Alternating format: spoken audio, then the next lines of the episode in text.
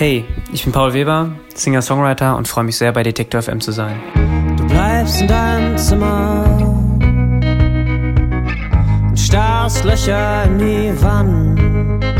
Ich habe mit zehn Jahren als Celloschüler angefangen, Musik zu machen, aber richtig zu eigener Musik bin ich erst durch ein Referat über Bob Dylan gekommen, was mich auch dazu bewegt hat, Gitarre zu lernen. Mit 16 Jahren habe ich dann äh, begonnen, eigene Songs zu schreiben, zunächst äh, lange Zeit auf Englisch und seit Ende letzten Jahres auf Deutsch, was ich jetzt auch weiter verfolgen möchte.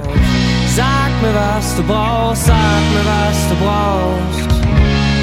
Ich hol dich, ich hol dich da raus. Sag mir, was du brauchst, sag mir, was du brauchst.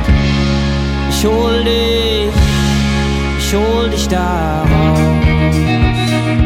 Hauptsächlich äh, singe ich natürlich, aber spiele auch Gitarre und ein bisschen Klavier. Standing outside, watching children. Meine Musik ist im weitesten Sinne Popmusik, auf Deutsch, die aber auch durch Indie-Einflüsse geprägt ist. Dreams only stay dreams, we can reach a change. Meine musikalischen Einflüsse lagen lange Zeit vor allem in der englischsprachigen Folk- und Rockmusik. Also bei uns zu Hause lief immer Bob Dylan, die Rolling Stones, Van Morrison, Neil Young oder Bruce Springsteen. Später kamen dann Künstler wie Ben Howard, Angus und Julia Stone und Bonnie Iver dazu. Zu deutscher Musik habe ich aber relativ spät erst Zugang gefunden. Das war zu Zeiten von Wir sind Helden, aber mittlerweile höre ich viel deutsche Musik und das äh, genreübergreifend.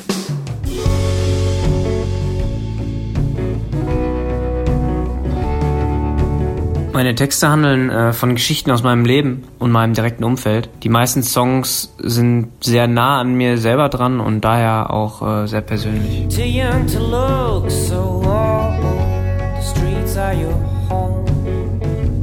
Getting lost and found. Als nächstes gehe ich Ende Oktober auf große Sag mir, was du brauchst Tour und werde gemeinsam mit meinem Kumpel Jakob Streit an der Gitarre quer durch Deutschland fahren.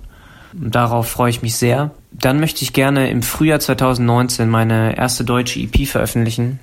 Und um die EP finanzieren zu können, startet Ende Oktober meine Crowdfunding-Kampagne, wo Menschen mich unterstützen und Teil dieses neuen Werkes werden können.